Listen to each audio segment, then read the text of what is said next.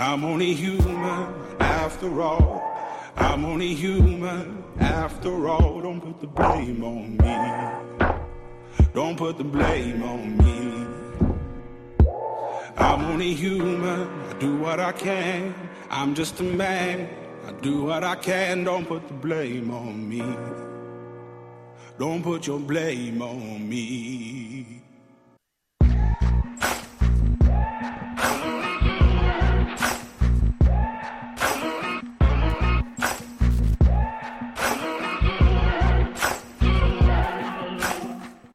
La sagesse écarte les orages. Voltaire. Le sage cherche la sagesse, le sot l'a trouvée. George Christoph Lichtenberg. Le vrai sage est celui qui apprend de tout le monde. Proverbe persan.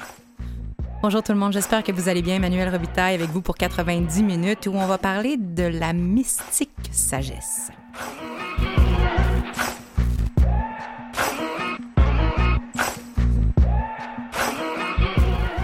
C'est quoi la sagesse? Quel mot abstrait, n'est-ce pas?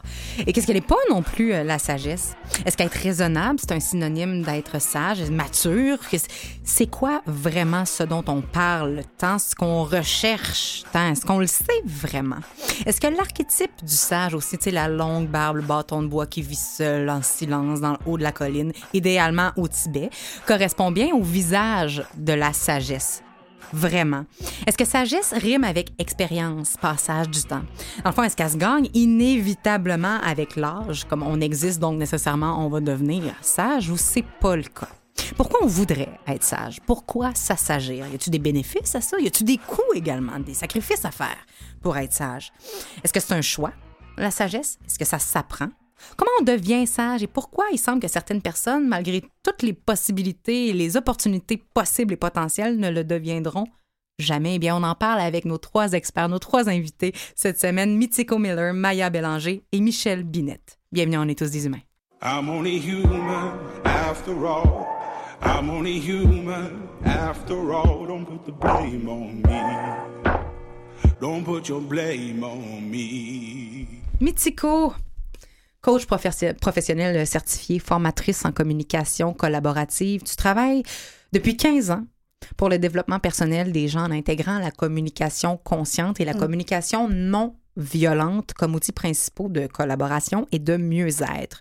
Voué aux familles avec ton projet Famille en harmonie dont tu es la fondatrice et ton livre également Découvrir la parentalité positive pour être parent du cœur. Tout ton travail tourne autour de la bienveillance, de l'empathie et de la paix. Tu es d'ailleurs récipiendaire de la médaille de la paix des euh, YMCA du Québec cette année. Félicitations et merci d'être avec nous aujourd'hui. Ah, ça fait tellement plaisir. Mon Dieu, mais nous aussi. Maya. En passant, c'est mon vrai nom. Oui, je veux juste ça. le dire, parce que tout le monde pense que c'est un nom bouddhiste, quoi que ce soit. C'est mon vrai nom. Exactement, parce que tu es à la fois aumônier bouddhiste. J'ai été voir si aumônière existait. C'est vraiment Non. pas ça. Ça, c'est un terme de cuisine. Alors, ne dites pas ça, les, les gens à la maison. C'est vraiment un aumônier femme. Alors, tu es à la fois aumônier bouddhiste pour le service correctionnel du Québec, consultante en spiritualité bouddhiste, un travail que tu mènes de façon indépendante. Tu es également enseignante de la philosophie bouddhiste et de la méditation au Centre Paramita de la Rive-Nord de Montréal. Partout où tu passes et tous les chapeaux que tu portes visent à transmettre tes connaissances, tes acquis et à développer la spiritualité des gens. Et qui dit bouddhisme, qui dit spiritualité, dit définitivement une connexion dans notre cerveau, dit sagesse. On verra pourquoi ces mots résonnent à la même place dans notre tête et dans nos cœurs avec toi. Merci d'être là. Ça fait extrêmement plaisir. Michel Minette. Tu es animateur, conférencier, philosophe et citoyen engagé. Tu donnes des ateliers et des cours en philosophie à l'école de philosophie de la Nouvelle Acropole Montréal. C'est quoi la Nouvelle Acropole Montréal? C'est un organisme qui est international, qui est dans plus de 50 pays, si je ne me trompe pas. Oui, maintenant, 60 presque 60 pays. Presque 60 pays, donc c'est un organisme clairement international à but non lucratif qui fait la promotion de la philosophie, de la culture et du volontariat en réunissant des idéalistes engagés qui veulent s'améliorer, qui veulent développer leur potentiel pour devenir le changement positif qu'ils veulent voir dans le monde. Phrase de Gandhi lui-même. hein. Tu y signes des conférences comme la bienveillance, l'espoir pour la paix. Et ben merci d'être là parce que philosophie, La philosophie, littéralement, dans l'étymologie de la grecque de, de ce mot-là, c'est l'amour de la sagesse. Exactement. Donc, c'est nous sommes tous dans une école de philosophie comme amoureux de la sagesse, c'est-à-dire qu'on ne la possède pas, donc on désire la sagesse, on cherche la sagesse. Et parce qu'on se rappelle que le sot, lui, a trouvé la sagesse. Donc, si quelqu'un ici me dit qu'il est sage, je vais vous poser la question plus tard. Ça veut dire non, c'est pas vrai. Ben non, ben non, ben non. Mais c'était quand même très bien dit parce que, euh, ben, avant de savoir qu'est-ce qu'on cherche, avant de savoir si on la trouve ou si on la cherche ou qu'est-ce qu'on fait avec, c'est quoi la sagesse? Faut pas être nécessairement un philosophe pour être euh, sage, Michel. Euh, ben non, mais c'est sûr que la philosophie euh, nous aide à marcher vers la sagesse. C'est un chemin vers la sagesse, comme il y en a d'autres. Mais la sagesse, comme nous on l'entend en philosophie, ben c'est la, connaissance des lois, des lois de la vie et des lois de la nature en fait. en tant qu'humain, on ne fait que découvrir la sagesse. elle est déjà là quelque part, donc elle est à découvrir. Donc, mais elle ne se découvre pas tout seul comme un enfant qui vit au monde. Ben, il ne sait rien, il doit apprendre un peu. donc, c'est un peu la même chose pour nous en tant, ben, pour tout le monde. C'est-à-dire qu'il faut se mettre en marche par une action volontaire vers euh, une sagesse, par une action concrète, d'où euh, ce qu'on fait à Nouvelle Acropole comme pédagogie, qui est culture, philosophie et volontariat. Donc, la philosophie qui nous met en contact des grandes lois de la nature, des grands principes. Le volontariat qui nous permet de la mettre en action en lien avec ce qu'on éveille en nous-mêmes. Et puis euh, la culture, ben, c'est la résultante, c'est-à-dire une ambiance, un contexte qui euh, permet euh, d'éveiller, je dirais, l'être humain au meilleur de lui-même, en fait. Tu parles de marcher. À ce moment-là, est-ce que la sagesse est un but ou c'est une quête. Hmm. Alors, je vais prendre le temps de réfléchir parce que c'est vrai. Hein? C'est ce que je ferais. Et quand je dis réfléchir, je ne vais pas dire juste avec ma tête, mais avec tout mon être. Eh, mais c'est une autre bonne question parce que la sagesse, est-ce qu'elle concerne simplement la connaissance ou elle concerne également l'amour, le sentiment? On a l'impression que des fois, la sagesse est une façon juste de penser, mais est-ce que c'est plus que ça, Maya? À vrai dire, dans la philosophie bouddhiste, on décrit la sagesse comme il y a plusieurs niveaux de sagesse, premièrement. Il y a la ah sagesse. oui? Il n'y a pas t'es pas sage ou pas pas sage. Non, exactement. C'est pas dichotomique, cette affaire Non, c'est pas noir ou blanc, à vrai dire. Euh, c'est que du gris, à vrai dire. Donc, euh, il y a la sagesse conventionnelle qui se décrit, elle, par être cette sagesse qui sait discriminer entre qu'est-ce qui est à pratiquer qu'est-ce qui est à abandonner. Cette idée de discernement, exactement dans la pensée. Oui, c'est ça, on est plus euh, dans, dans, la pensée, mais dans les vertus aussi. Qu'est-ce qui est à pratiquer les vertus? Qu'est-ce qui est à abandonner à ce moment-là, ce qu'on appelle les afflictions mentales? Autre façon de dire, les émotions négatives, les pensées négatives, une mauvaise éthique de vie. Ça, c'est la sagesse conventionnelle. Mais ça va aussi au-delà de ça. À ce moment-là, il y a ce qu'on appelle la philosophie bouddhiste la sagesse ultime, qui, elle, est de réaliser la nature réelle des phénomènes, justement libre d'étiquette. Là, on parle vraiment plus d'une notion d'interdépendance, une notion à ce moment-là. Là, c'est sûr, le terme, c'est vacuité qui est un petit peu. Euh, mais Osho, Osho parlait de la vacuité Exactement. Puis là, je suis comme, oui, qu'est-ce que tu dis, Osho? Pourquoi, qu'est-ce que la vacuité? Est-ce que tu es capable de l'expliquer en quelques mots, la ben, vacuité? rapidement, euh, écoutez, euh, vacuité, ça veut dire que tout est interdépendant et tout est impermanent. C'est-à-dire, à ce moment-là, tout est déjà vacuité. C'est-à-dire que facilement, on peut s'imaginer que tout est impermanent, on est impermanent, euh, nos pensées sont impermanentes, nos émotions sont impermanentes. Puis bien sûr qu'on est interdépendant aussi, dans le sens que juste la personne que je suis est interdépendante de mes parents. Mon existence est absolument conditionnelle à mes parents. Le fait que je parle français, c'est conditionnel aux enseignants que j'ai eus précédemment. Donc, je pourrais continuer comme ça à l'univers, à l'infini. Les vêtements que j'ai sur le dos sont interdépendants des autres personnes. Mais l'effet papillon, on le dit très bien. C'est-à-dire qu'il y a un battement d'aile d'un papillon à l'autre bout du monde, puis un tsunami à, à l'autre bout, là, tu sais. Donc, cette sagesse-là va nous mm. amener à inclure l'univers au complet. Donc, euh, à ce moment-là, lorsque j'ai cette sagesse-là qui est vraiment plus grandiose, qui est ultime, c'est que je comprends que je suis une infime partie à ce moment-là de quelque chose plus grand. Quand je dis plus grand, c'est que j'ai pas le choix d'inclure l'univers au complet dans cette interdépendance-là. Mais là, on est très dans, dans la subtilité. Il faut commencer premièrement par, on dit, l'écoute, la réflexion, puis la méditation, parce que là, on commence tout de suite dans le raid, là. Mais, c'est correct parce qu'on veut savoir de quoi qu'on parle. C'est ça, mais si on n'a pas de vertu à ce moment-là, si on n'a pas un esprit calme, ça va être impossible à percevoir de toute façon. Si je suis trop en colère, j'oublie à ce moment-là cette interdépendance-là, cette impermanence-là. Fait que c'est sûr qu'à la base, on dit toujours euh, les trois piliers, c'est l'éthique, la concentration puis la sagesse. Une bonne éthique de vie pour avoir un esprit calme, la concentration pour justement maîtriser cet esprit-là à éventuellement réfléchir à la sagesse ultime. On a besoin de la sagesse conventionnelle aussi avant ça. Mais Tico, ça serait quoi, toi, la définition de la sagesse pour toi? C'est un, c'est un sujet Eh bien, non, on en a pour tellement 90 vaste. minutes de même. Je pense que la sagesse telle que moi je l'aperçois, c'est c'est en fait euh, des contradictions. C'est comme le mystère de je tends vers quelque chose et en même temps je suis quelque chose. Donc je sais pas si c'est clair. Continue. Moi, je t'écoute.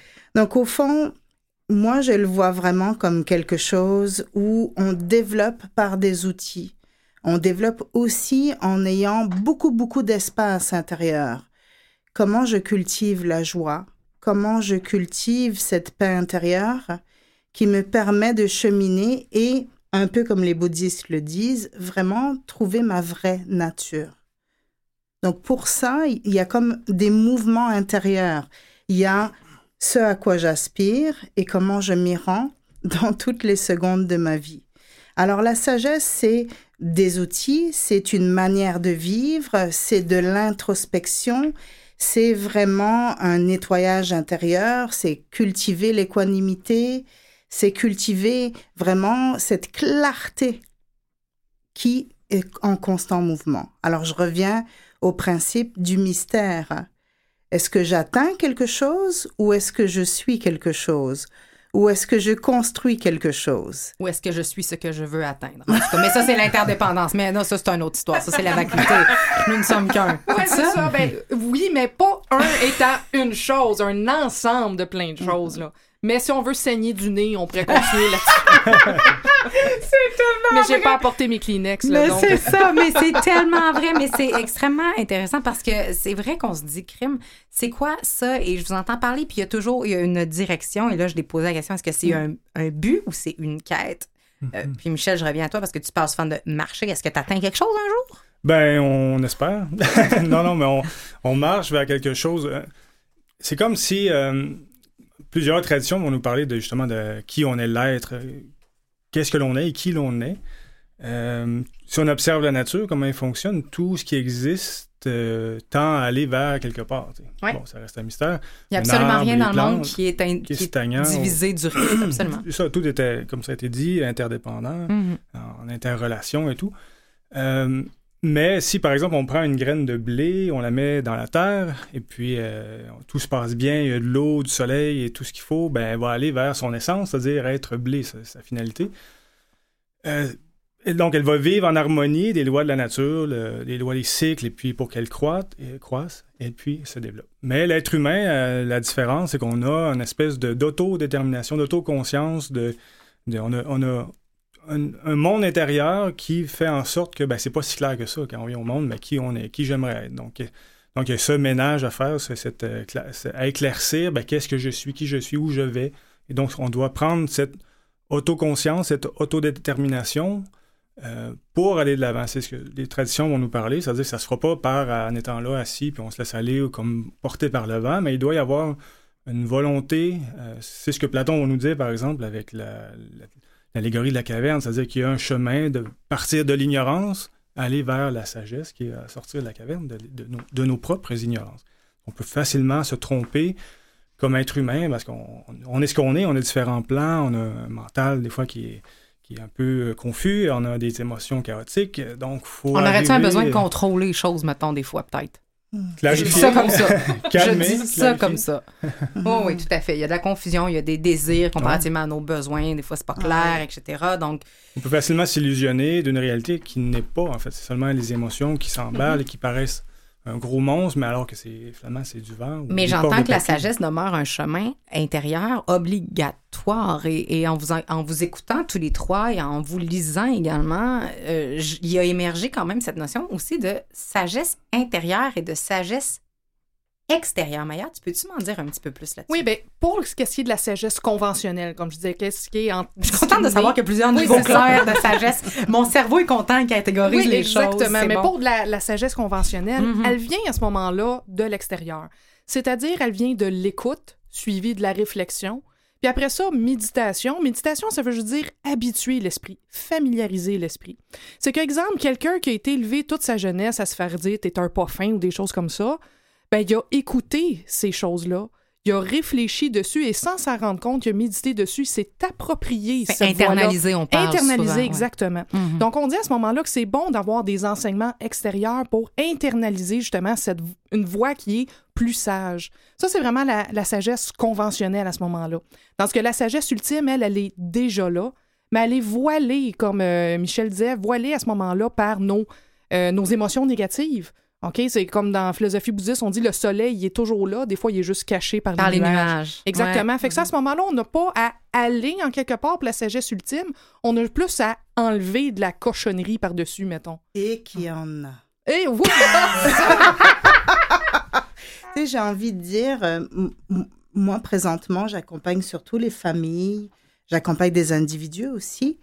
Mais ce qui, ce qui m'épate, c'est de voir comment on porte des croyances qui sont transmises à travers la culture. De génération en génération. Transmises à travers nos familles, transmises euh, à travers la, culture féminine, masculine. Euh, tout ça est présent.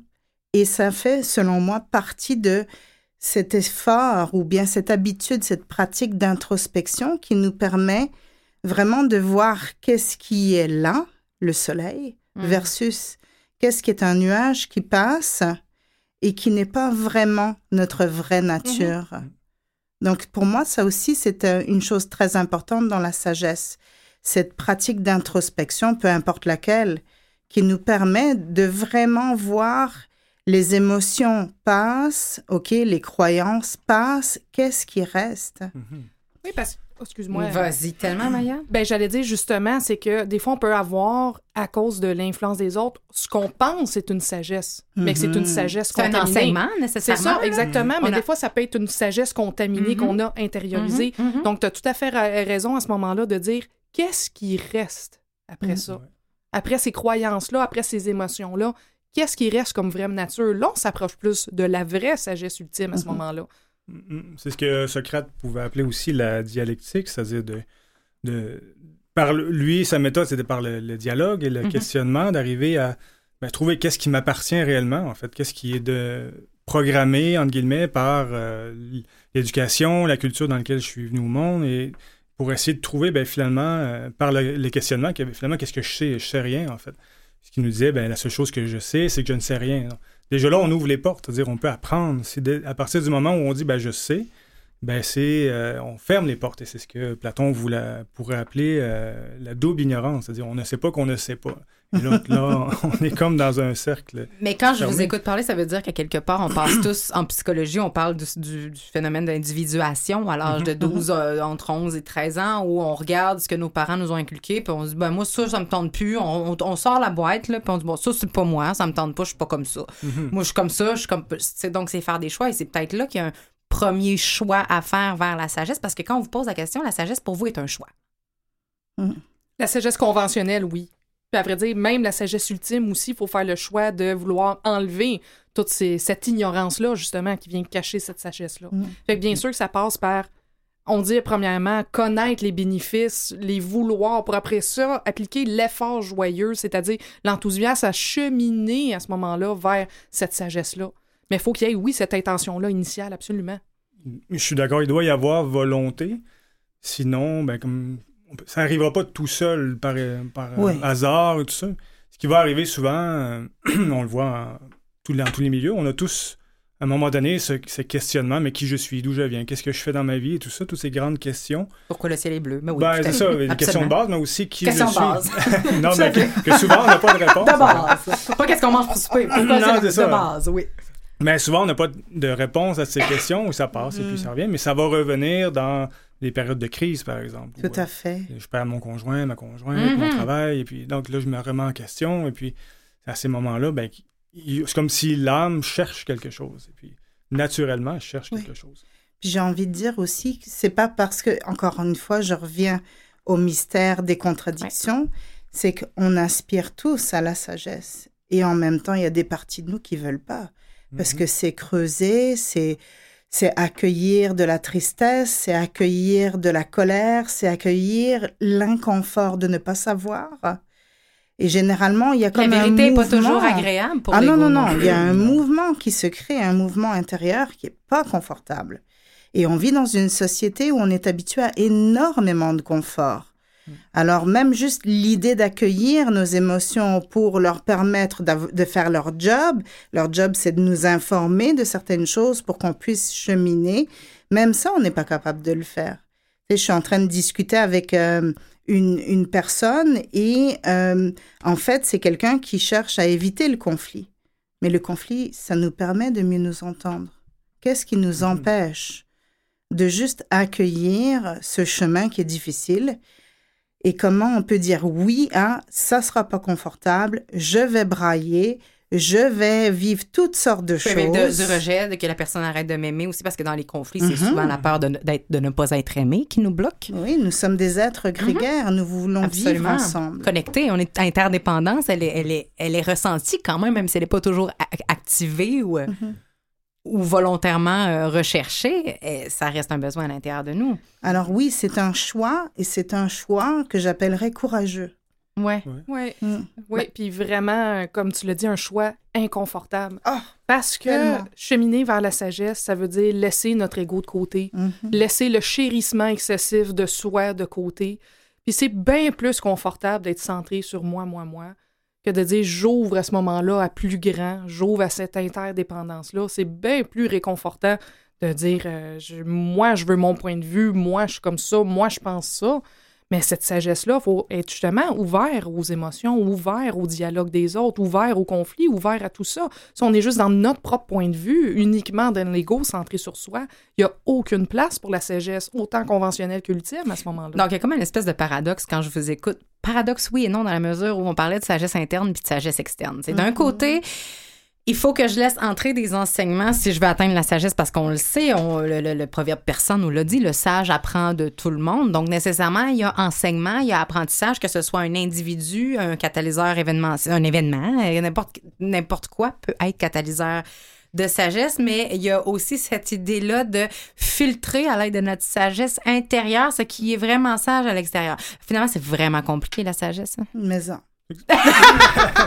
J'aurais vraiment dû apporter Ben, des Kleenex. Mais c'est pour ça que ça prend aussi des, des, des références. Un peu, tu parlais de guitare tantôt. Si tu veux accorder ta guitare, mais tu n'as pas d'accordeur, euh, comment tu vas l'accorder? Donc, Ben là, à l'oreille, franchement. c'est ça, mais si t'as pas l'oreille, si, si t'as développé l'oreille, non, mais tu comprends ce que je veux dire, dans le sens où ça se développe. Mais si on n'a pas euh, la référence, ben, c'est sûr que ça prend un sage, un maître de sagesse, Mm-hmm. euh, quelqu'un qui va, euh, ben, on va pouvoir s'accorder, se tuner euh, jusqu'à temps qu'on l'ait interna- internalisé. Je sais pas si c'est le bon mot. Oui, c'est, ben, j'aime ça, moi. tu peux le dire ici, en tout cas.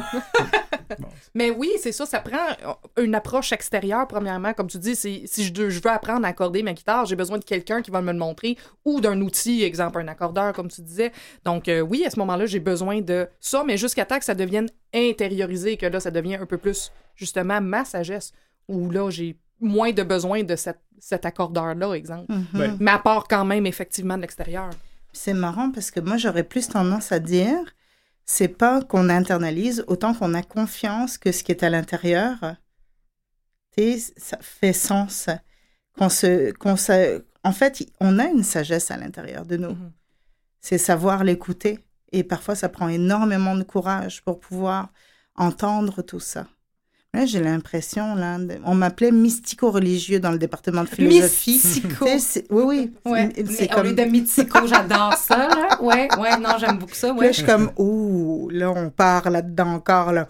Ouh. Mais en fait, il n'y a absolument rien de, de mystique ou de trop parce que tous ces côtés-là, tu sais, j'entends que les difficultés, le- les choses difficiles, ce qui nous met en colère ou ce qui nous rend les, les- déceptions, etc., c'est là qu'on va développer notre sagesse, mais c'est ça aussi qui va tester la sagesse acquise. Donc, il y a comme deux choses à l'intérieur de ça. On va parler également des bénéfices à chercher cette sagesse-là ou la devenir. On va regarder aussi qui nous enseigne cette sagesse-là. Puis on va regarder c'est quoi les coûts, les sacrifices, les responsabilités à devenir sage dans quelques instants. Restez avec nous.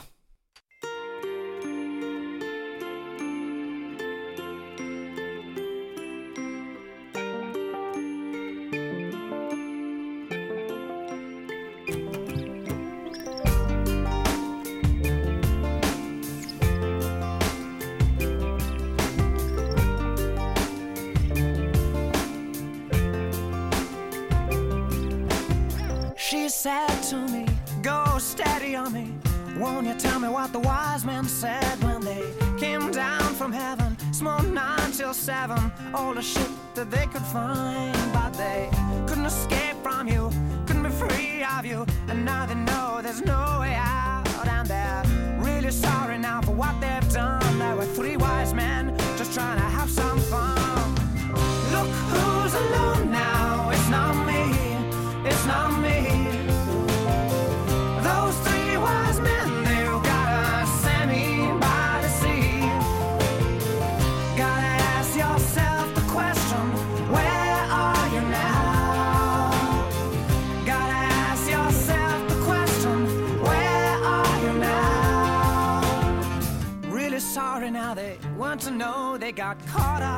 in your talent show with you panicked little bastards in your fancy dress who just judge each other and try to impress, but they couldn't escape from you, couldn't be free of you, and now they know there's no way out, and they're really sorry now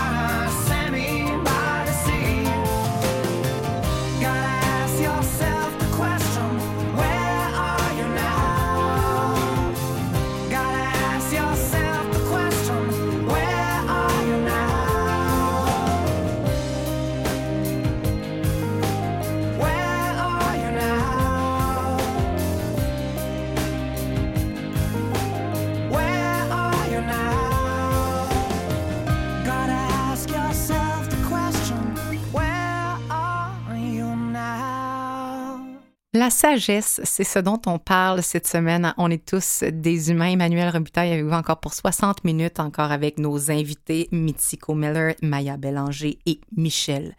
Binette, on regarde c'est quoi la sagesse, qu'est-ce que ce n'est pas, c'est quoi les bénéfices de vouloir devenir sage, c'est quoi les coûts, les sacrifices, les responsabilités, les mythes, est-ce que ça se développe? On, regarde tout ça ensemble et, et des fois la sagesse s'apprend aussi à travers de contes. On a toujours entendu, ils sont souvent orientaux. Il y a vraiment quelque chose dans le bouddhisme et dans, dans l'Orient qui est le reflet clair, en tout cas dans notre archétype, dans nos archétypes, notre inconscient collectif, qui est relié à la sagesse.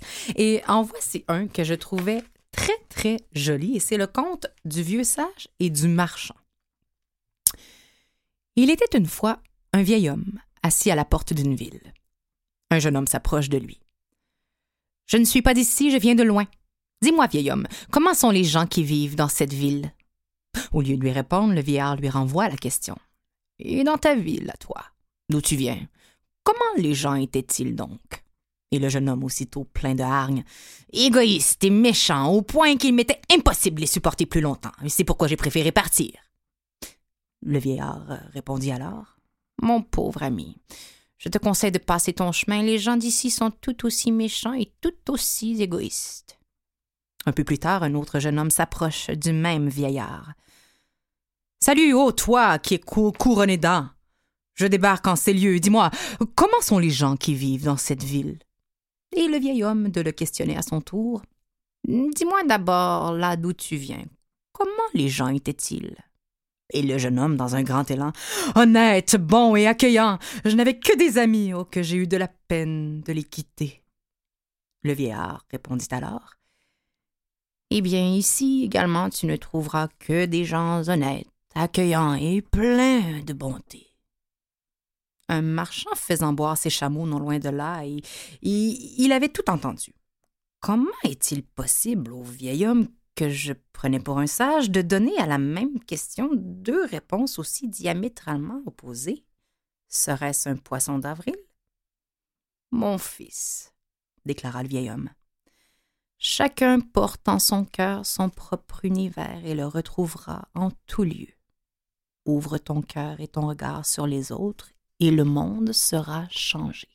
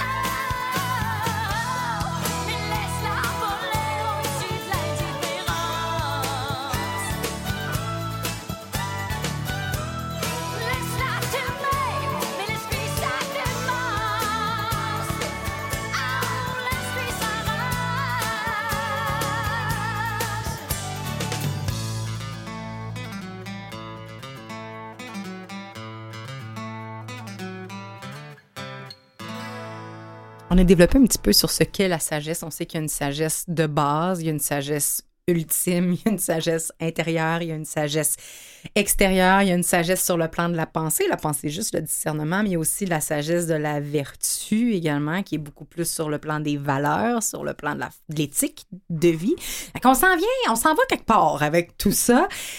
Mais on a tous entendu, en tout cas, je- si vous l'avez pas entendu à la maison, on va la dire là pour la première fois, mais cette phrase, hein, être sage comme une image. Ça reflète vraiment cette idée-là, euh, être sage comme une image, c'est euh, être raisonnable, être calme, être silencieux, pas dérangé. Est-ce que c'est vraiment ça, la sagesse? Moi, je pense tout au contraire. La sagesse est dans le jeu, la sagesse est dans se donner moins d'importance. Si on Si c'est important de bien paraître, justement, de paraître sage, de paraître euh, justement comme une image, tant qu'à moi, on est juste, encore une fois, dans, dans les apparences. On n'est pas dans une vraie sagesse. Une vraie sagesse rendue là est un, pas mal plus dénuée d'ego. Donc, on, excusez-moi le terme, on s'en fout un petit peu plus de quoi on a l'air. euh, justement, on prend des grands maîtres tibétains comme le, Dalai Lama, ou euh, moi, je suis allée faire euh, à plusieurs reprises des, séjours dans des monastères euh, en Inde, mais avec des Tibétains. Et c'est les personnes qui sont plus dans le jeu, le ludique. euh, C'est, ça se prend pas au sérieux, là. Mais on a vraiment ces idées-là que cet aspect-là des personnes qui sont un peu trop zélées ou qui ont une forte personnalité, qui aiment à rire, qui, aiment, qui sont extrêmement sociables, etc., oh, ça serait pas compatible avec la sagesse, mais c'est pas nécessairement le cas, à ce que je comprends. Mais combien de personnes viennent en mes cours pis s'attendent vraiment à voir la fille, la tête rasée, qui sent le patchouli, tu sais, comme ça, pis sont extrêmement déçus. Puis en même temps, c'est Ah, tu brises là, leur- là. Ah, tu brises leur rêve. Exactement, C'est merveilleux. je brise leur rêve. Ben, je- là, je, je veux pas me donner trop d'importance Ben, c'est- dans mais la c'est sagesse, tellement là, drôle. C'est ça, mais c'est vrai que les gens s'attendent tellement à cette image-là quand c'est souvent pas le cas. Les personnes les plus sages que j'ai rencontrées, ça a été des fois des personnes incarcérées, ça a été des itinérants, ça a été des personnes euh, qui se prenaient pas au sérieux, euh, tout à fait, là. C'est ce que j'allais demander justement. Est-ce que le visage de la sagesse peut parfois prendre des visages surprenants? Hmm, Oui.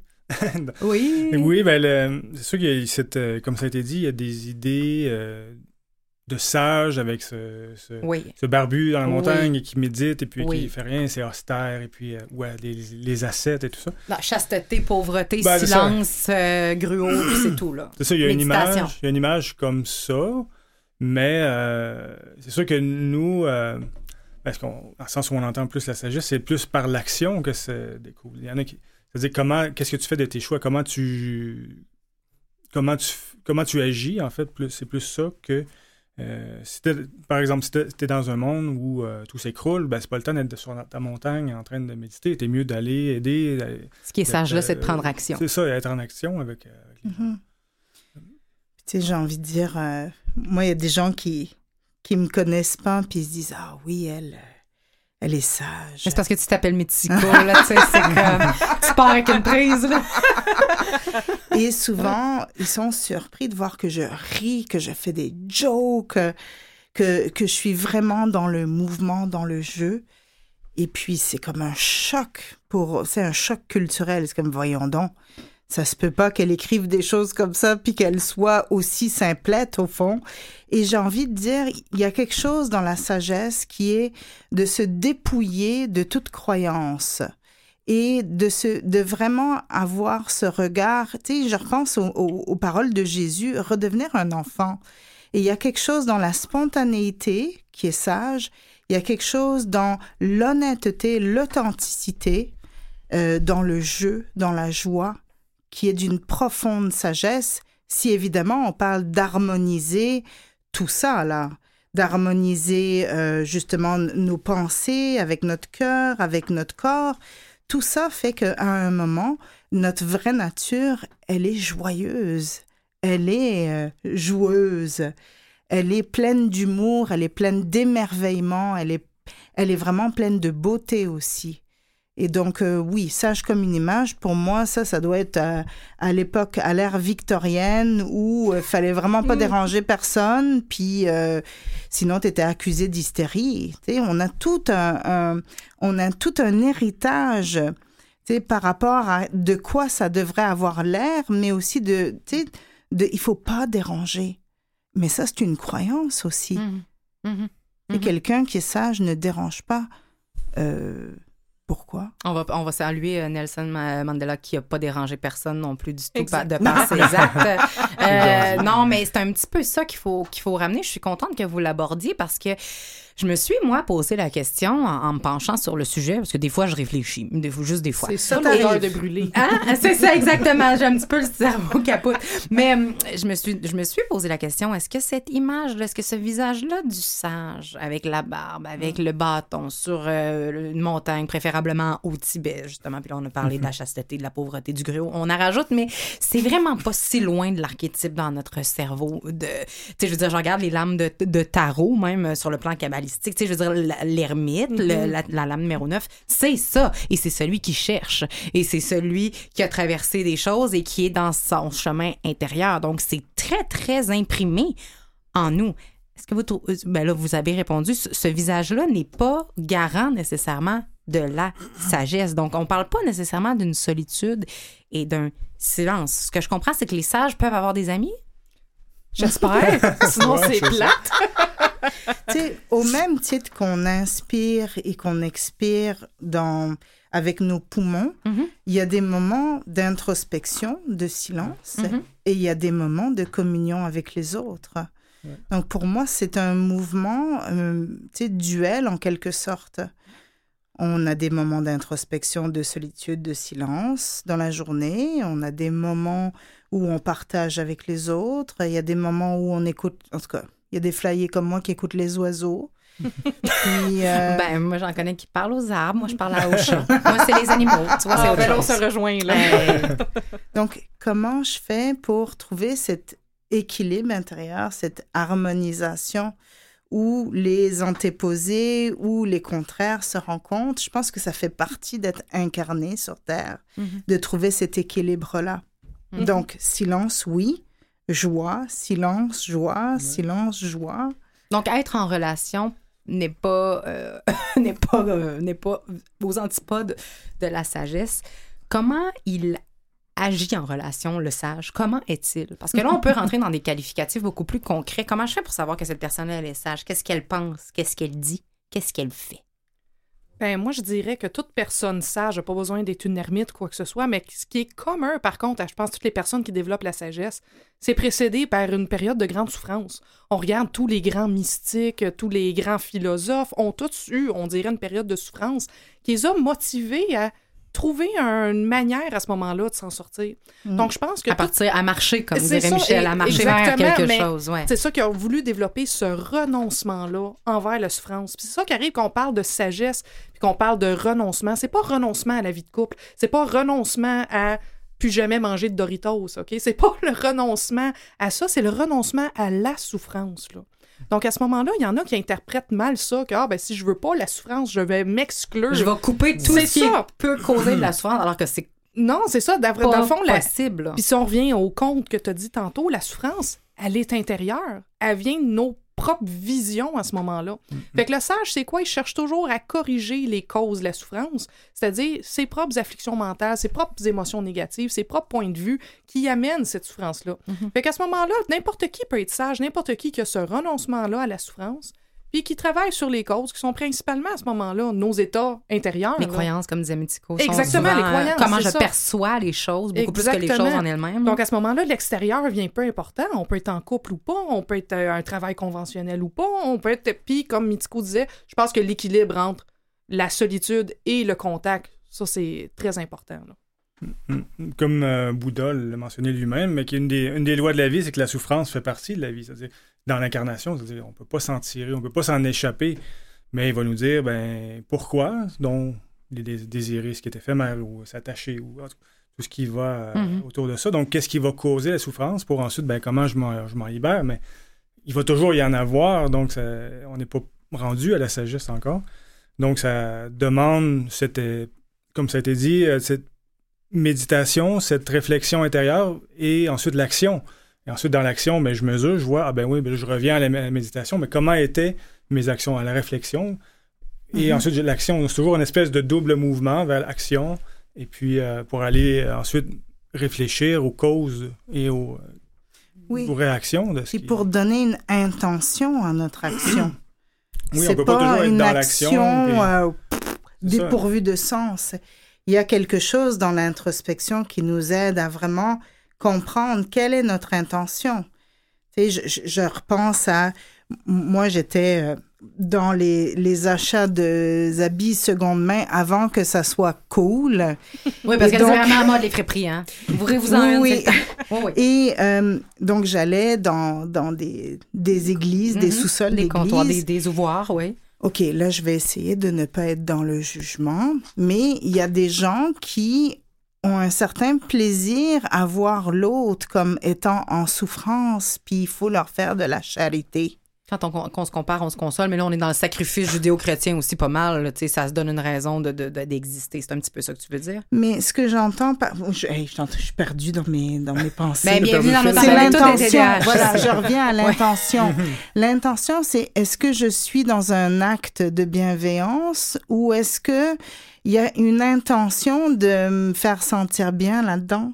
Mais chaque fois que je vous entends et on est parti, on a, pas, on a abordé beaucoup, beaucoup de choses jusqu'à présent, mais à chaque fois que ce soit ce que tu viens de nommer, c'est-à-dire mon intention, pourquoi je fais réellement les choses? Ou que ce soit pour les croyances. Est-ce que ceci est vrai ou est-ce que ceci n'est pas vrai? Est-ce que l'enseignement, la sagesse extérieure est une bonne sagesse ou est une sagesse contaminée? Je ne sais rien, je sais que je ne sais. Finalement, là, la sagesse, au lieu de rimer avec maturité ou avec raisonnabilité ou euh, la, la raison ou, ou être raisonnable ou être calme, j'ai l'impression que la sagesse rime beaucoup avec la vérité. Mhm. La vérité intérieure. Puis la, la vérité de. Comme euh, là, je reviens à ce qu'on disait au début, début, mais la vérité de voir la nature réelle des phénomènes. C'est-à-dire Ben, pas d'un point de vue justement égocentrique. Quand je dis égocentrique, c'est-à-dire centré sur soi, que l'univers tourne autour de moi, mais l'univers tourne, que je sois là ou pas. Là, on se rapproche vraiment justement de cette sagesse-là qui est ultime, de voir la vérité, là. Mhm. Mais euh, cette vérité-là, justement, tant qu'il y a de l'ignorance devant, c'est facile de penser qu'on est dans la vérité puis qu'on l'est pas. Donc ça, c'est quelque chose qui demande De énormément ne pas se mentir, mais ça C'est revient à être vrai avec soi. Exactement. Oui. C'est comme euh, Platon va nous parler de- du vrai, du beau, du juste et les Ouais. archétypes, les principes Ouais. archétypales qui sont à l'extérieur de la caverne. Donc, faut C'est Platon, d'abord. c'est Platon qui disait Platon, excusez-moi, oui. ça. Mais non, c'est ça que tu as dit. Oui, oui, non, tu ok, me l'apprends, bon, moi, je sais pas. bon. Donc, c'est ça, dans son, Non, non, dans son ouais, allégorie de la ouais. caverne, qui voit, ben, qui nous Mhm. fait l'analogie avec, euh, comme si on était venu au monde dans le fond d'une caverne et tout ce qu'on on voit, c'est les ombres Mhm. qu'on- sur le mur et on pense que c'est ça la vérité. Mhm. Et il nous explique bien le, le- tout ce qui, le processus qui est d'a- d'abord de se déchaîner, c'est-à-dire de nos ignorances, et observer qu'il ben, y a un feu derrière nous. Le feu projette des images, donc déjà on peut se leurrer, ben, dire c'est ça la vérité. Donc il y a plusieurs niveaux. Ensuite, ben, ensuite c'est sortir. Non, c'est pas ça la vérité, c'est sortir à l'extérieur. Donc d'aller vers le sens du vrai. Donc c'est le sens archétypal de, euh, du vrai, en fait. C'est-à-dire qu'est-ce qui est au-delà des apparences, au-delà de, ce qu'on voit. Et c'est d'aller aux causes, comme ça a été dit, c'est-à-dire qu'est-ce qui, euh, tout ce qui existe, euh, dont l'Inde va nous parler, la Maya, c'est ça que tu disais tantôt, la grande illusion, c'est-à-dire tout ce qui est extérieur, le monde émotionnel, le monde Ouais. même rationnel, qui nous fait refléter des, des, des, des illusions, en fait. qui nous- Ouais, c'est ça. C'est ça, à vrai dire, on cherche à se sortir de Maya. OK, mais c'est vrai, le terme à ce moment-là. Justement, quand, quand j'étais jeune, je faisais des mauvais coups. Maya, ça veut dire illusion, puis je faisais des mauvais coups, puis je disais à ma mère, c'est pas moi, j'existe pas. OK. Parce que tu savais d'emblée la, signification de ton nom. exactement, Ben oui. mes parents me l'avaient dit. Mais bref, c'est vrai qu'on se cherche à se sortir de cette Maya-là, c'est c'est drôle que c'est mon nom, mais de cette illusion-là, justement, de pas voir la réalité telle qu'elle est. Euh, L'allégorie de la caverne est excellente aussi. Puis, mais c'est ça qui arrive, c'est qu'on voit pas cette impermanence-là. Hein? Quand je suis en colère, j'ai l'impression que je vais être en colère pour toujours, monde, là. monde. Exactement. Fait que je suis pas en train de voir que c'est une émotion temporaire, que ça va pas toujours être là. Mhm. C'est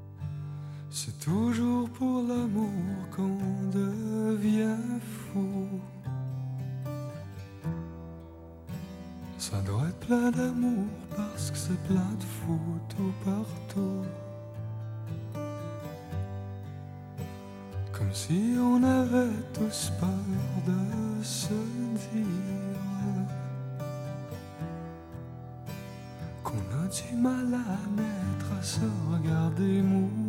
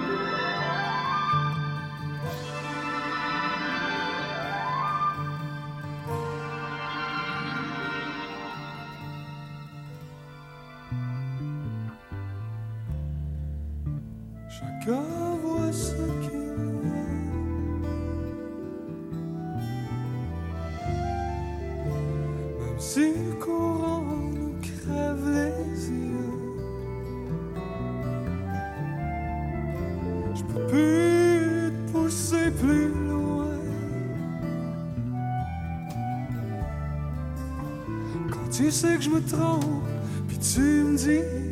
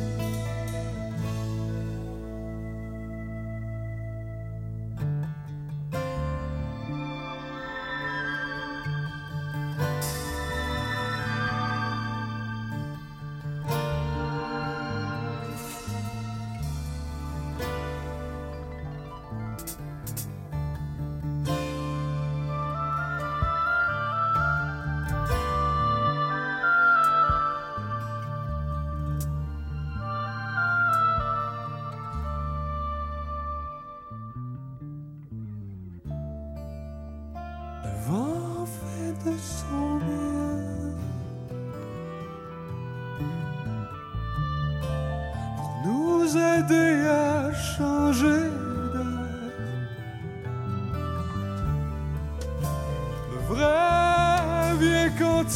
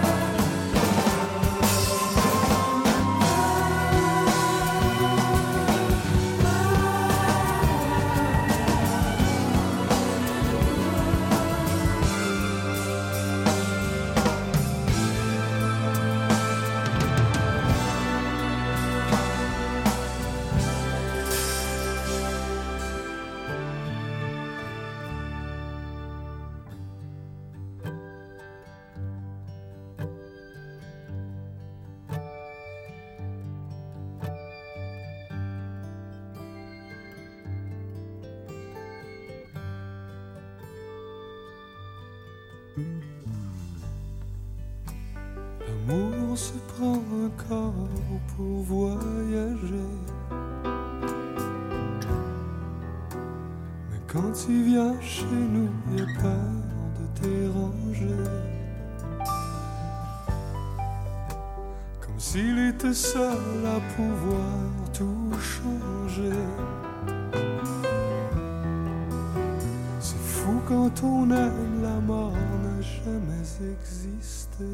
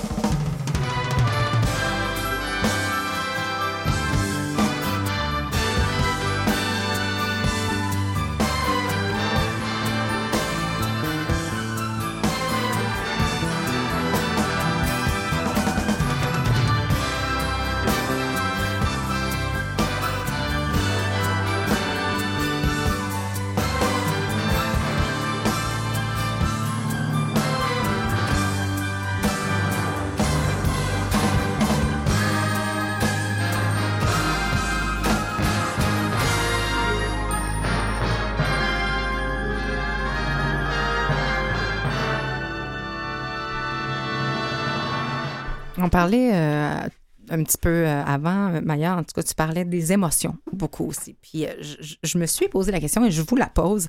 La place des émotions dans la sagesse. Parce que j'ai l'impression que, encore une fois, parce qu'on reprend notre archétype du vieux sage au Tibet, euh, qui mange du gruau, euh, cette idée que, euh, euh, j'ai l'impression que les, on a cette idée que les sages ne vivent plus d'émotions, sont assez stoïques, on- ne réagissent plus. Est-ce qu'il y a la, est-ce qu'il y a de la place pour nos émotions, Michel, dans la sagesse? Les émotions. Est-ce que les gens émotifs peuvent être sages? Ben, ça dépend si elles, si elles prennent toute la place, si elles empêchent de voir euh, les choses et de Mhm. comprendre que ben, ça va durer qu'un temps, mais on ne pourra jamais ne pas vivre sans émotion. C'est un des plans de l'humain, en fait, qui, est- qui ne, peut, ne peut pas être enlevé. On est des petites bêtes émotionnelles. De la même façon qu'on dirait, on- si on pouvait, si on disait, ben, j'aimerais ne plus penser. Non, la pensée, la, raison est là, elle va virer, elle va virer. C'est juste qu'il faut, faut pas la laisser virer par elle-même. Il faut lui donner une direction. C'est comme un, comme un chargé de projet qu'on a en nous, mais si on lui donne, dit pas quoi faire, sur quoi réfléchir, ou si on lui donne pas de direction, mais il va faire ce qu'il veut. Puis c'est comme le petit hamster qui roule, qui roule, qui roule, qui nous empêche de dormir le soir, là.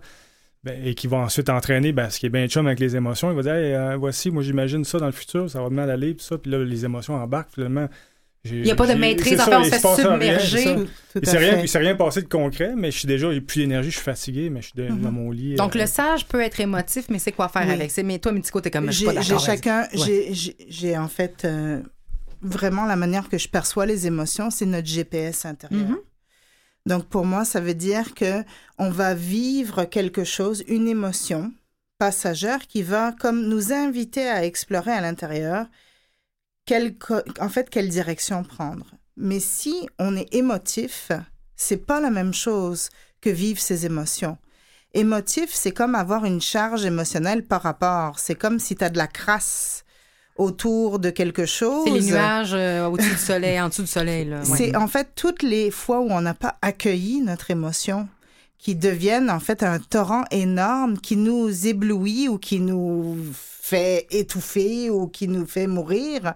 Tandis qu'une émotion réelle, c'est si on vit vraiment, si on pratique notre sagesse, notre introspection, Mm-hmm. nos émotions sont totalement alignées avec la réalité et va nous aider, nous guider vers quelque chose qui fait sens.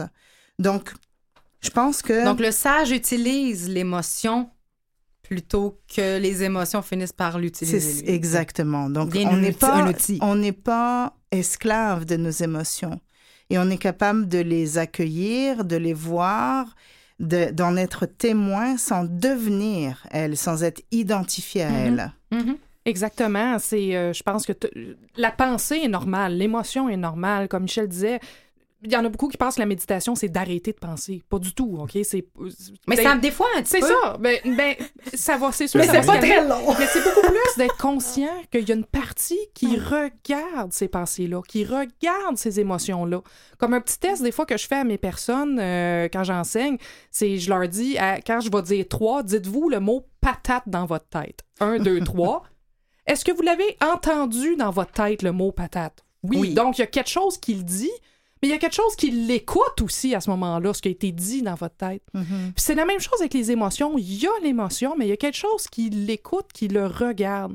À vrai dire, on arrive à ce moment-là à se connecter un petit peu plus à la partie qui regarde l'émotion. C'est-à-dire que l'émotion, elle est là, elle a sa raison d'être. Moi aussi, c'est quelque chose que j'utilise fréquemment de dire l'émotion, c'est mon GPS Euh, euh, Il y a intérieur. quelque chose qui marche pas. Mais là, faut et pas ouais, ouais. que ça devienne, que je fusionne avec cette émotion-là, qu'elle prenne toute la place. faut Mhm. toujours que je reste conscient qu'il y a toujours une partie de moi qui écoute justement cette émotion-là, qui regarde cette émotion-là, que je, je ne suis pas l'émotion. Elle est là, elle fait partie à ce moment-là du moment présent, mais ce n'est pas le moi.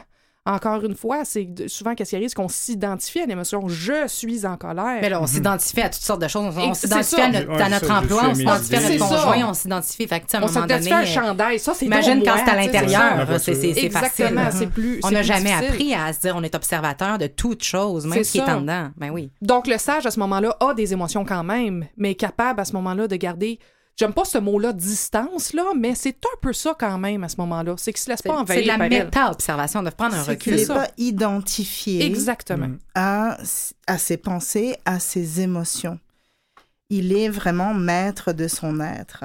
Comme si, ça, tu arrives à une maîtrise, et maîtrise, ça peut faire mal des aux oreilles, maîtriser, mais c'est dans le bon sens. C'est-à-dire, on canalise de la même façon qu'on maîtrise. Moi, j'aime mieux maîtriser que contrôler. Fait que, Ben, oui, ça, moi, maîtriser, ça va, mais là- On est d'accord. Le principe est, là, le sens de Ouais, je suis en maîtrise Ouais. de ma voiture, c'est pas ma voiture qui me maîtrise, c'est pas elle qui décide où aller, donc je donne une direction. Mais en 2019, Mais il y en a des des voitures qui décident à ta place. Ouais, Non, mais ça, pas non, faire attention. oui, mais n'empêche, oui. c'est le, Oui, oui, non, mais le robot. c'est un très bon exemple. Dans là. ce sens-là, les, les émotions, c'est comme les, les miroirs ou les lumières sur l'auto, nous envoient un message, mais c'est Mhm. nous ensuite, ben, qu'est-ce que je fais avec, vers où je vais, est-ce que je l'écoute ou je l'écoute pas?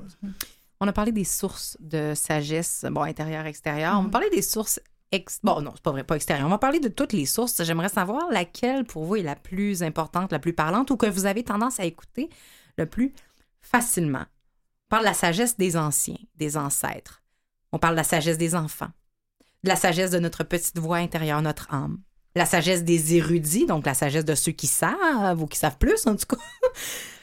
Qu'est-ce qui, quelle sagesse pour vous est la plus parlante? En qui, en quelle sagesse avez-vous le plus confiance? Michel. C'est sûr- c'est sûr que personnellement, je me suis toujours intéressé à la philosophie depuis très longtemps, à la Mhm. sagesse et tout ça. Puis euh, j'ai connu la, ben, les philosophes en premier, euh, Socrate, Platon, euh, Kant. Bon, même si j'avais rien compris à Kant au départ, mais encore aujourd'hui. Ouais, ça. Mais le point, c'est, euh, bon, il y, a- il y a des gens qui ont fait un travail, c'est-à-dire qu'ils ont, c'est un art et une science, je dirais, de vivre. Donc, qui t'as des enseignants laissent. érudits. C'est ça, exactement. Donc, Parle. là. et tra- à travers eux, d'autres peuvent ensuite euh, le vivre et ensuite le transmettre. C'est comme une espèce de chaîne maître-disciple, si on veut, où on peut apprendre de quelqu'un qui est mis en pratique. Un peu comme si on apprendrait, on apprenait de quelqu'un, d'un maître de piano, par exemple. Je peux décider par moi-même, ben, je vais essayer, je vais apprendre le piano et je vais apprendre quelque chose. Mais peut-être je peux aussi avoir un prof de piano qui va faire que ça va beaucoup plus vite apprendre, beaucoup plus rapidement apprendre. Et lui, il a appris d'un autre, il y a un autre, d'un autre. Donc, Ça une euh, certaine, une certaine sagesse, une certaine humilité, Une pratique- une une pratique. aussi. Parce que celui qui, qui nous montre le piano, lui aussi apprend de quelqu'un. C'est pour ça qu'il il y a l'humilité du sage que moi, je. Que de celui qui sait, parce qu'il sait qu'il ne sait pas. Il sait qu'il est en apprentissage. Donc, c'est pour ça que l'humilité est une caractéristique des sages, bien sûr. Ben, j'ai- j'aime ça parce que moi, je, oui, j'aime ça, euh, créer une nouvelle caricature plus, euh, plus proche de la réalité du sage parce que la sagesse, c'est de savoir la vérité. Donc, de toute façon, tout ce qu'on a appris, essayons Mhm. d'aller vers quelque chose de plus vraiment ailleurs. Qu'est-ce que tu, euh, qu'est-ce que tu écoutes comme sagesse davantage? Moi, je pense que tout le monde, tout phénomène peut nous apporter une certaine sagesse. Des fois, on va rencontrer quelqu'un qui a peut-être moins de connaissances que nous, qui est peut-être moins intelligent que nous, qui a peut-être même euh, moins de, cheminement que nous, mais peut-être qu'elle a plus de patience que nous. Peut-être qu'elle a plus de capacité à lâcher prise que nous. Peut-être qu'elle a plus de réjouissance que nous. Je pense que là, il faut utiliser notre sagesse conventionnelle de que je disais au début, ce qui est à abandonner puis à pratiquer. En chaque personne, essayons de trouver ce qu'on doit abandonner. OK, ça, c'est peut-être pas un mode d'éthique il me convient chez cette personne-là, mais qu'est-ce qu'on peut adopter de cette personne-là?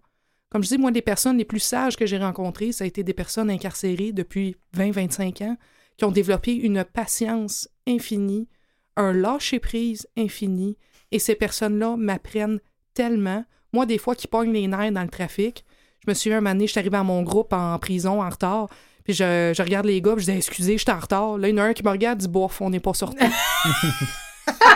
quelle sagesse! Mais c'est ça, quelle sagesse, quelle lâcher prise, quelle dans le moment présent, c'est extraordinaire. Fait qu'on peut apprendre de n'importe qui. mais il y a quand même cette vérité-là, c'est-à-dire- ça veut dire, tu sais, quand il n'y a plus grand-chose, pas que ça te fait rien dans le sens impassibilité ou être un téflon, mais de pas paniquer ou de pas réagir inutilement à des choses qui finalement changent pas grand-chose. Peut-être choisir ses batailles un petit peu mieux, en tout cas. C'est ça, puis c'est d'être en humilité, comme tu disais, devant chaque personne. Mm-hmm. Chaque personne peut nous apporter quelque chose. Absolument, chaque personne a une certaine partie de sagesse, mais souvent on n'est pas dans cette humilité- humilité-là pour voir la sagesse de l'autre. Donc, être sage, c'est peut-être aller chercher la sagesse partout où elle est, et de voir Mm-hmm. celle des autres d'abord et avant tout, sans jugement. Et c'est dur de pas se comparer parce qu'on est des Il êtres va de falloir la reconnaître aussi. Ça prend déjà une Eh ouais, sagesse ça. pour voir. Oui, ben, exactement. Ah, ben lui, c'est vrai, je peux apprendre. de lui. Mythico, pour toi? Pour moi, tout.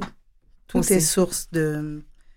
En fait, je pense qu'une chose que j'aime cultiver, c'est cette curiosité-là, mais cette curiosité qui est vraiment comme un enfant qui s'émerveille devant quelque chose. Donc, c'est pas.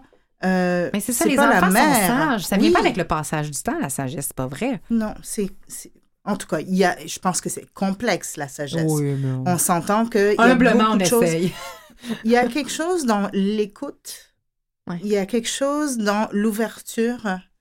Et donc, Le juste regarder la aussi. mer, absolument, juste regarder la mer, regarder comment les oiseaux volent, c'est source de sagesse pour moi.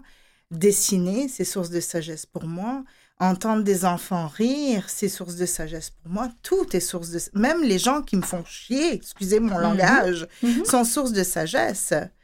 Donc, euh, tout, si on, si on a cette ouverture, cette humilité, cette, euh, vraiment cette curiosité euh, au vivant, je pense que il y a vraiment beaucoup, beaucoup, beaucoup d'inspiration. Mais alors, si tout est source de sagesse et tout est catalyseur et tout est, tout est enseignement et tout est enseignant, pourquoi certaines personnes semblent ne jamais s'assagir, ne jamais atteindre cette sagesse-là? Est-ce qu'il y a des coûts, des sacrifices? Ça coûte cher. On parlait de courage au début de l'émission. Mhm. Moi, je, comme j'avais dit précédemment, je trouve que la sagesse, elle naît du renoncement à la souffrance. Malheureusement, faut avoir, je pense, souffert pour décider de vouloir cheminer. Et il y en a que ils n'ont pas encore assez souffert dans leur vie. Puis des fois, il y en a. Tu sais, combien de personnes alcooliques vont dire c'est une fois que j'ai vraiment frappé le fond Le fond du baril. le là. fond du baril que là, j'ai décidé de, de- de cheminer. Donc, je pense malheureusement, justement, le coût à la sagesse, c'est au départ la souffrance. Donc, c'est sûr que si la personne n'est pas capable de se plonger dans cette souffrance-là, d'être capable de la tolérer, de l'accepter, De changer. c'est ça, de Juste changer, C'est ça, là. exactement. C'est difficile. Exactement. Donc, à ce moment-là, c'est sûr que c'est pas le choix le plus facile. Et je pense aussi que ça vient avec des responsabilités, être le sage de la gang. On apprend souvent, euh, pour rebondir, euh, de deux façons. Souvent par la souffrance, justement. On arrive à un certain point où on veut Ouais. faut changer quelque chose. Ou par l'illumination. Ben, c'est très rare par l'illumination, ça. On salue Bouddha, non, c'est ça. Mais euh, au a- passage, euh, qui nous écoute. c'est bien, expliqué dans euh, la Bhagavad Gita, peut-être que vous connaissez, Mhm. vous avez déjà lu, qui nous parle d'une d'une une épopée, en fait, euh, pas une épopée, mais une, bataille. Sur un champ de bataille, il y a deux armées qui s'affrontent, évidemment. Ça, on parle pas d'une vraie bataille, mais c'est une bataille qui est intérieure, où justement, lorsqu'on se retrouve devant des choix, ben, il y a le doute qui, s'y- qui- qui s'installe. C'est-à-dire, euh, je vais, euh, ben, pourquoi on va se poser la question, mais pourquoi, euh, pourquoi la souffrance? Pourquoi ça existe? Pourquoi que je devrais faire ci? Pourquoi je devrais faire ça? Et là, dans l'histoire, il y a Krishna qui représente un peu la, la sagesse, le maître, qui va lui expliquer les lois de la vie au personnage principal qui est Arjuna, qui il va lui expliquer, ben voici les grands principes, les grandes lois de la vie. Mais c'est euh, Arjuna, à la fin, qui décide de se lever et d'aller à la, à la bataille. Parce qu'il doit y avoir conquête, il doit y avoir bataille. Comme on dit au début, il doit y avoir, euh, ben, il doit y avoir volonté pour aller vers la Mhm. sagesse. Donc, ça aurait Action, c'est pas pas- dans l'inaction, ça, ça. peut être dans l'action C'est aussi c'est pas tous qui vont arriver parce qu'il Ouais. doit y avoir ce choix-là. Et devant le doute, devant, ben, finalement, je suis pas sûr de vouloir faire ça. Dans des choses simples, des fois, de, de dire, euh, bon, je, je sais pas, je m'en- je- j'aimerais faire le marathon. Ah, ben, c'est facile dans ma tête, j'y arrive. Mais de- dès que je me dis, ben, je vais aller m'entraîner, ah, ben, finalement, ça me tente pas. Ben, je vais encore demain ou je vais remettre. On va procrastiner. Donc, Mhm. donc c'est là le, le combat, le, le réel combat. C'est pour ça qu'on y arrive. Ben, je veux dire que c'est- pas évident de- d'aller vers la sagesse. Il nous reste deux minutes, mais comme disait Maya, on aurait pu parler huit ou neuf heures. Comme disait elle, c'était plus huit ou neuf ans. Mais en tout cas, on va prendre les deux minutes qui nous restent. Euh, à savoir, bien sûr, euh, pour vous, quelle est la plus grande preuve de sagesse, concrètement? Mitiko, on commence par toi. Mhm. Je pense que c'est vraiment arriver à un point, à- justement, on est tellement capable de tenir, accueillir nos émotions, accueillir nos pensées sans y être identifié, que, et avec tellement de tendresse envers l'humanité des autres et surtout notre propre humanité. Donc, au fond, pour moi, je pense que je dirais que c'est vraiment la compassion. Donc, toi, la sagesse est dans l'amour et Oui. non pas dans la connaissance ou la raison. C'est bien, Maya, pour toi. Moi, ta- tant qu'à moi, quelqu'un qui est dans la sagesse et dans l'humilité, une attitude qui chérit moins le soi, une attitude moins centrée sur soi, moins dans l'ego. Et automatiquement, je suis d'accord avec euh, Mitiko, dans la compassion aussi. On a la compassion, on a la dissolution de l'ego. Pour toi, Michel, c'est quoi la plus grande preuve de sagesse? Je dirais aussi euh, l'humilité Mm. Et le désir d'apprendre. Et euh, j'ajouterais euh, faire avec sérieux ce qu'on a à faire, mais ne pas se prendre au sérieux. Ouais. Ah, oh, j'aime ouais. C'est toi. merci.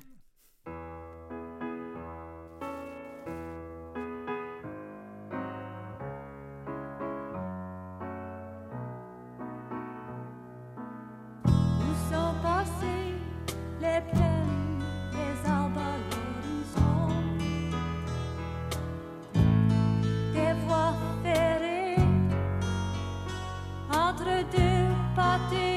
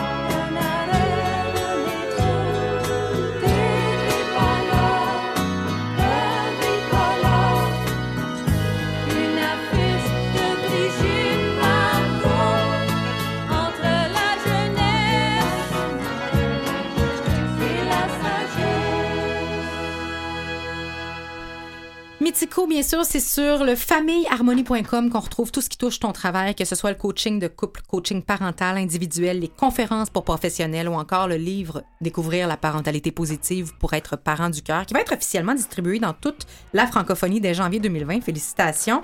Et parlant de 2020, il y a une tonne d'activités qui est proposée sur ton site. On doit aller faire un tour pour les ateliers, la retraite, prendre soin de toi qui aura lieu en juin prochain. On te suit également sur Facebook, Projet Famille en Harmonie, et on suit tout ce qui s'en vient en lien avec la communication parce que tes jeunes sont rendus ados et c'est ce qui va être central dans les prochains temps. Merci d'avoir été là. Merci. Maya, tu continues tes activités comme aumônier, comme responsable du Centre Paramita Rive-Nord où tu signes des ateliers, des conférences et des cours qui portent sur des thèmes comme comprendre les émotions, le calme mental, transcender la mort. Tu vas aller d'ailleurs en France en- cet hiver pour transmettre ton savoir, ta sagesse. Et si on est intéressé aux services, aux cours, ateliers, retraites offertes par le Centre Paramita, on se rend sur le www.centreparamita.org pour la région de Québec. Pour les gens de la Rive-Nord, c'est le www.paramitarive-nord.org et pour Montréal, paramitamontréal.org. Merci beaucoup d'avoir Ben, été des nôtres. Michel, tu continues, je respire, il a pas de problème. Tu continues tes activités au sein de l'école de philosophie de la Nouvelle Acropole Montréal. Il y a d'ailleurs une, une foule d'activités, euh, de cours, de séminaires, dont des cycles d'ateliers de philosophie appliquée qui débutent assez régulièrement. Si on est intéressé à lire tes articles ou encore à faire partie de cet organisme, on se rend sur le montréal.acropole.ca. Et parallèlement à ça, tu es un ingénieur en mécanique de bâtiment et tu es actuellement à la mise sur pied d'une entreprise de consultation pour venir en aide aux compagnies pour qu'elles soient plus humaines et philosophiques, comme quoi la sagesse s'applique partout et à tout moment. Euh, merci de, de- de faire la distribution de cette chose qu'est la sagesse. On en a grandement besoin. Merci à Jean-Sébastien La Liberté en régie. Merci à Catherine Bourderon à la recherche. Merci tout le monde d'avoir été là. Merci Louis à la coordination, également. Et comme mot de la fin, il y a une phrase qui m'a marqué pour toujours et euh, c'est celle-ci. Quelle est la différence entre le sage et le fou? Eh bien, le sage, lui, sait à qui parler. Bonne semaine. Don't put your blame on me.